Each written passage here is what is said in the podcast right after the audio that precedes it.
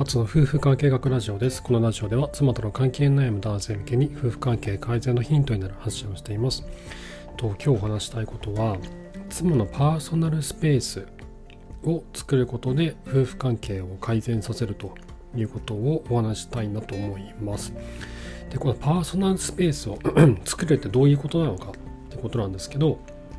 これあのこの間お話をした、えっと、部屋の模様替えの話この間したんですけどその時にねちょっと思ったことがあったんですよね。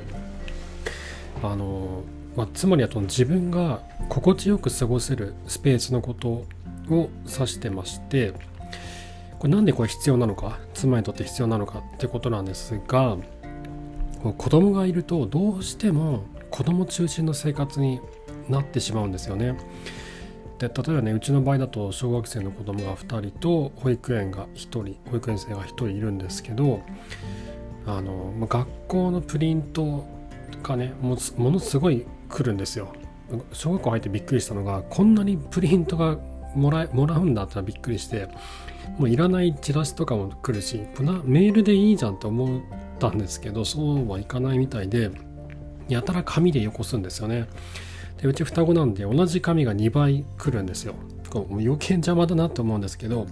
それがわんさか毎日やってくる。であと学童へのおやつの支払いとかねもあったりとか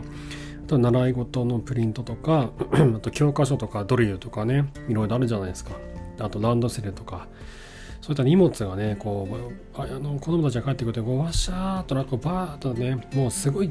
汚れていくんですよ。あっちへやってこっちへやってってなってね、このプリントはこれなんか見直ししたのかとか、これはこれ終わったやつなのかとか、学校持ってくやつじゃないのかとかね、そんなのをいろいろね、こうチェックしなきゃならないんで、どうしてもその辺に置かなきゃならないんですけど、まあ、物がね、どんどん、あのー、溢れてくんですよ。で、あの、まあ、片付けなきゃならないんですよね。じゃないと、また明日同じようなプリントがまたやってきますから、なのでどうそのあとお弁当洗ったりとかねあの本当にねやることがたくさんあってものそういうものがどんどんこう溢れていくんですよね。でそうなってくるとどうしてもリビングとかダイニングっていうのが生活感あふれるもので埋め尽くされていくんですよね。あのなんだろうなその家をねうちその家を買ってるんですけど家を買う時にこういう素敵なあのなんか間取りでこういうリビングダイニングでみたいなまあこうなんかすごい素敵な暮らしができるのかなみたいな思っていたら子供たちのプリントで埋め尽くされていくっていう現実があってでこれを片付けないとあのなんだろうこう気持ちが全然落ち着かないんですよね、まあ、僕もそうなんですけどで妻がにあの言ってるのが子供のお世話をするだけで自分の人生が終わってしまうような気も気がするっていう時があるんですよ。そういう絶望感っていうのをね、まあ、ふとこう感じる時があると。もちろん毎日そんな気持ちになってるわけじゃないんですけど、どうしてもそういうふうに思ってしまう時があるんで、僕も思う時あるんですよ。これいつまで続くんだろうって。子供たちのお世話をするだけで自分の人生が終わってしまって自分が人生をこう楽しむ時っていつ来るんだろうとかっていうことをよく思ったりもするんですよね。でこれがね結構辛いんですよ。もうなんだろうそう軽いうつ気味になったりとかもしちゃいますしでこれを防ぐためにはどうしたらいいのかっていうことなんですがそれが自分だけのパーソナーパーソナルスペースっていうのを作る必要があるなと思うんですよね。自分が心地よく過ごせる場所を家の中に作るってことなんですよ。で、これは一人の人間に戻るための場所だなって思うんですよね。で、さらに言うならば、妻が妻でもなくて母でもない人間になれる場所が必要だなと僕は思うんですね。でこれはですねあのドイ確かドイツの、えー、セラピストさんのエステル・ペレルさんって方がいらっしゃってあのテッドのトークトークショーとかトークでも出てる方で動画ネットで調べるとエステル・ペレイで検索すると出てくるんですけどその方が言うにはセックスレスの解消のためには妻を母であること妻であることから解放させる必要があるってことを本の中で書かれてるんですね。でこれはねその心も体も忙しいとそんなセックスなんてこの考えてらんないんですよねそれどころじゃないのでこれ多分ねこれ世の中のもうほとんど99%の女性はそういう状況に陥っちゃってると思うんですよね。もう自分の世話もできなくても子供の世話とか家の中の家事とか夫の世話とかでも自分が亡くなってる状態になってることが多いと思うんですよ。で一人の人間そして一人の女性に戻ることができないと。なのでこれはね僕ら男性側からそういった場所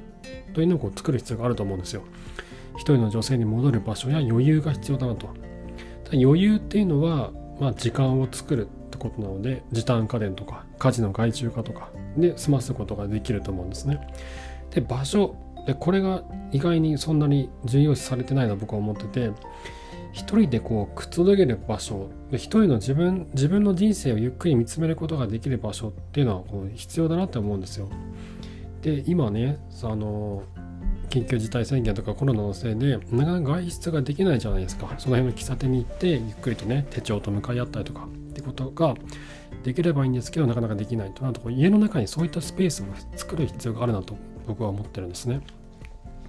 でうちもこの間模様替えでそういう場所を作ったんですよ。そうしましたら妻からすごくこうあのいい反応をもらえて本当やってよかったなと思ったんですけどうちの場合はあの全然活用していなかった小上がりが1階にあったんですよね。でそこにソファーをこうえっちらおっちらこう持ち上げておいて雑誌ラック子供の絵本を入れようと思って買ったラックがあるんですけどラックの深さが深すぎて絵本が隠れて全然見えなかったんで使い物にならなかったんですよね。それを雑誌のラックに変えて大人が見る、まあ、僕と妻が見るために、えっと、旅行雑誌とかをそこに置いてます。でそこでソファーで妻がゆっくりドラマを見たりとかお酒を飲んだりとか雑誌を読んだりもしくはただ横になってゆっくりしたりとかっていうスペースをこう作ったんですよ。でこれがあの子供に邪魔されないんですよね。結構、まあ、その大人が大人がそこでなんか見るものしか置いてなかったりとかしてるのであと子供たちはあのリビングスペースを結構広めに作ったんですよ。広めに開けて空間を作ってそのリビングスペースに子供たちがゆっくりできるようにしてるんですね。あと無印のあの人をダメにするソファーってあるじゃないですか。あれを2つ用意してそこで子どもたちが座って何か遊んだりとか何か見たりとかしたりとかしてるんですよ。でなのでこう子供と大人が一緒にこうなんだろうな一緒にいるんじゃなくてえっ、ー、と別々のスペースをこう分けたんですよ。スペースを分けてで妻がゆっくりできるようなスペースを作りましたということなんですがこれがねその自分自身が自分に自分に戻れる場所妻が一人の人間に戻れる場所っていうのは必要だったんだなって改めて思った出来事だったんですよね。なのでなので今日はちょっとその重要性についてお話をしたいなと思って、えー、今日お話をさせていただきました。えー、妻との関係悩む方で、えー、もしねその自分の妻がそういった場所が必要そうにしている場合は、えっとまあ、模様替えとかで作ってみてもいいんじゃないでしょうかという話でした。はい、えー、妻との関係悩む方の参考になれば幸いです。えー、質問箱の方で夫婦関係に関するご相談男女問わず受け付けておりますので、ぜひそちらご利用ください。えー、あとノートのサークル機能を使ってあとの夫婦関係オンラインカウンセリング松明という名前で妻との関係悩む男性向けにアドバイスをさせていただいてます。妻と関係悩んでいて本気でどうにかしたいと思う方はぜひご連絡ください。こちらも放送の説明欄でリンクを貼っております、えー、リンクをタップしていただけるとすぐに飛べるようになっています。はい。ということで今回も最後までありがとうございました。あそうだこの間僕雨の中のテントに行ったんですけどテンあの帰ってきてからもう晴れなかったんですよね。なのでこう濡れたテントを干すのが大変だったんですけど浴室乾燥で全部干したりとかして結構簡単に乾いたんですよね。